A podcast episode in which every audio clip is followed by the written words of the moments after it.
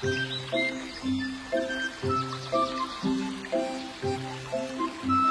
育故事，言传身教，潜移默化，久习生效。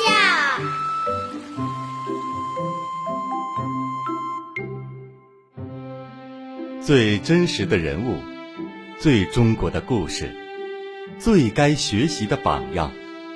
影响您和孩子一生的声音。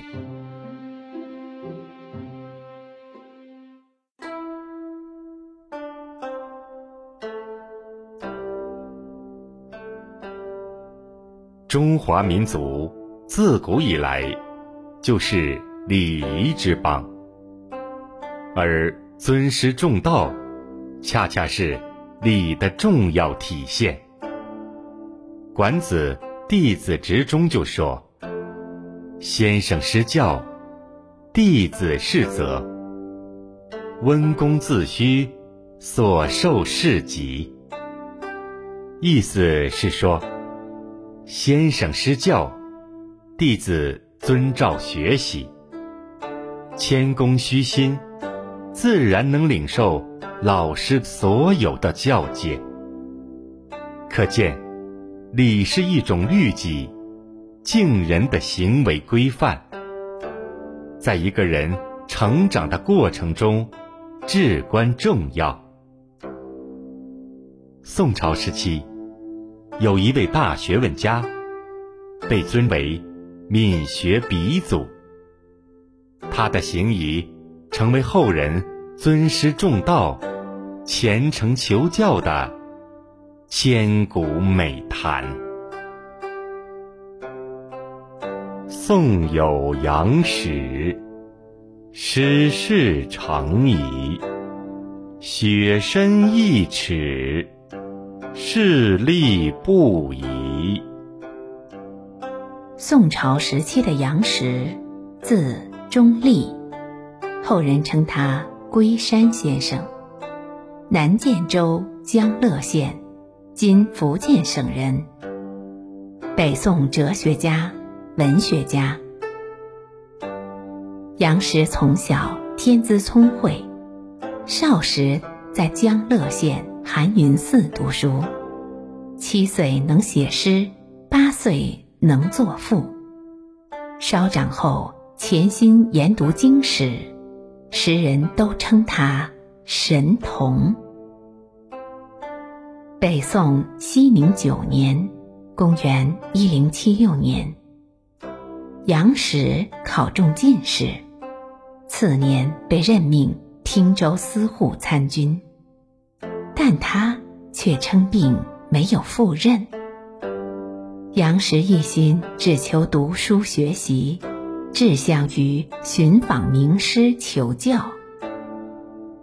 杨时二十九岁那年，听闻当时的著名学者程颢、程颐两位夫子在洛阳讲授孔孟之学，于是专门前往。投于程颢夫子门下。杨时礼敬老师，勤奋好问。他学成归家时，老师程颢亲自为他送行。看着杨时远去的背影，十分欣慰地说：“从此，我的学问要传到南方去了。”元丰八年，公元一零八五年，程颢父子去世。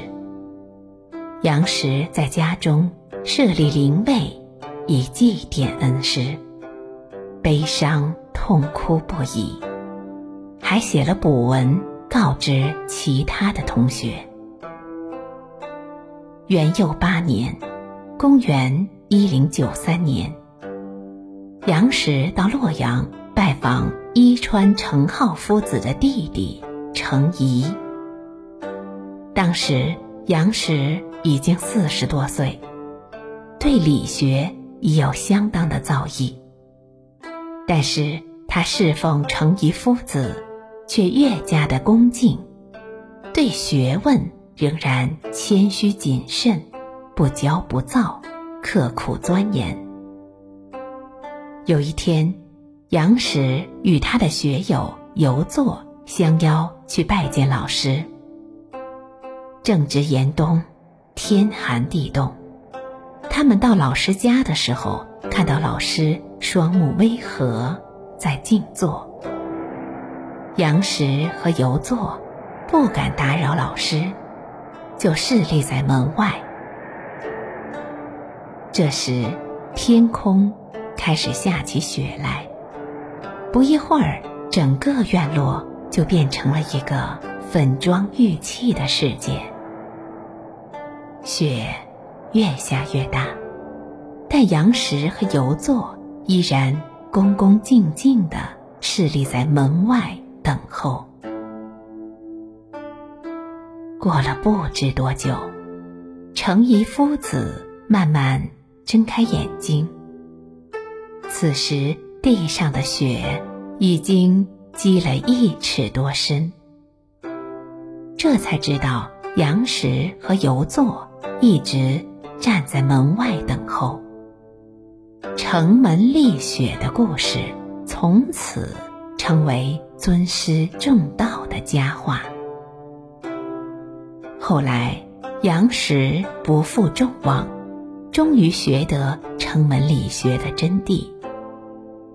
杨时学成后，回到南方，继续潜心研究和传播程氏理学，被后人称之为程氏正宗。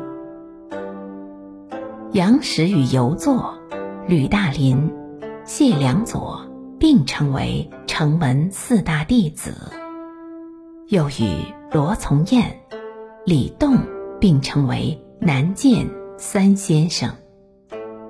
杨时的二程理学思想，对后来的朱熹夫子等学者也产生了深刻的影响。在二程和朱熹夫子之间，起到了承前启后的作用。杨时出世后，历任浏阳、余杭、萧山三县的知县，办理各种政务，裁决如流，所到之处皆有惠政，民思不忘。绍圣元年（公元一零九四年），杨时赴任浏阳知县，在绍圣四年。浏阳县出现严重旱灾，许多农田颗粒无收，农民纷纷外出逃荒。杨时立即上书反映灾情，使朝廷能及时拨给赈灾粮款，将官仓三千担稻谷迅速赈济，缓解了时下灾民的苦难。据。萧山县志载，政和二年（公元一一一二年），杨时又赴任萧山知县。萧山县城周围农田易旱易涝，连年受灾。杨时到任后，认真听取乡民意见，率领百姓筑湖，取名为湘湖。城湖几万亩，可灌溉农田十余万亩。至今，当地的民众都还享受着湘湖带来的好处。建炎四年（公元一一三零年），杨时以年事已高为由，请求告老还乡。高宗皇帝。封他为朝请大夫，仍任龙图阁直学士，并赐他官绢二百匹，白银三百两，颐养天年。杨时推辞说：“恳求陛下施予恩惠给我的家乡福建，不再有赋税。”和地租。高宗皇帝准奏，从此以后，福建豁免租赋，以示优待。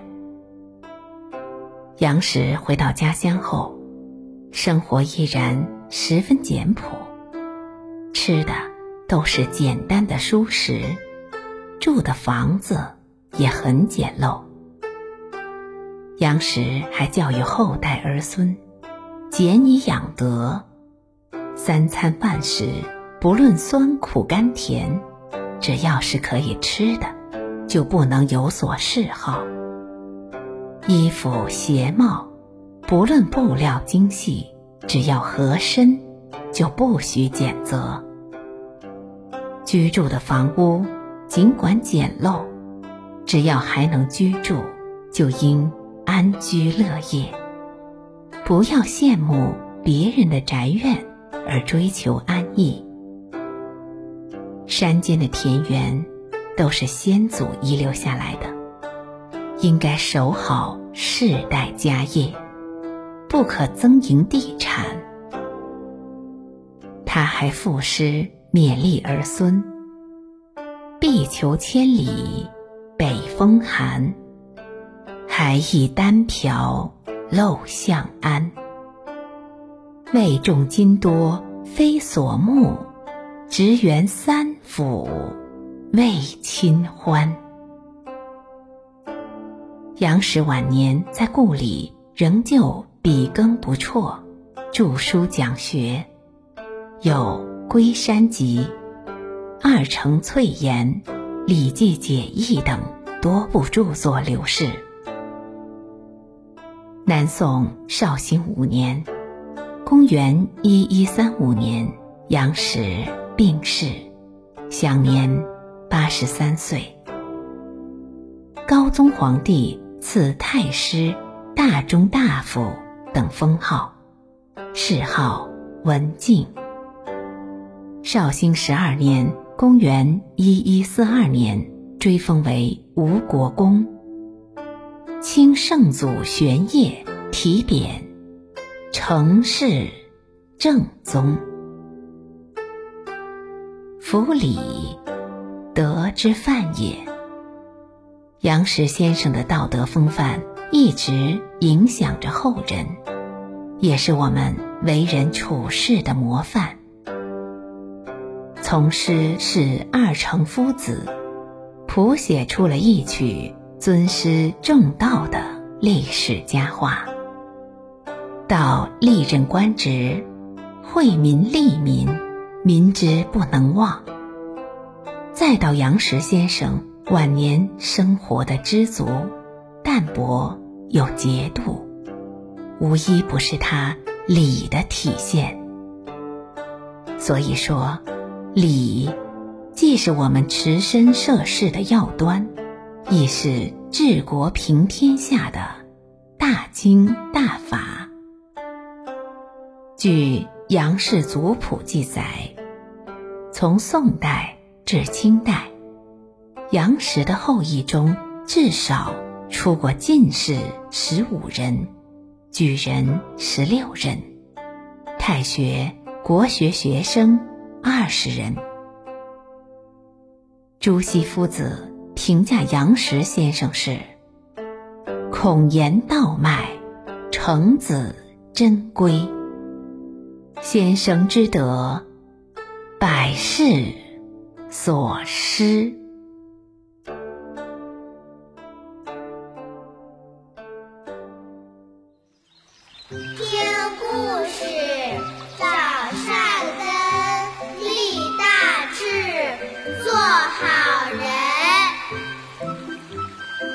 亲爱的听众朋友，今天的故事就讲到这里，感谢您的聆听，我们下次再会。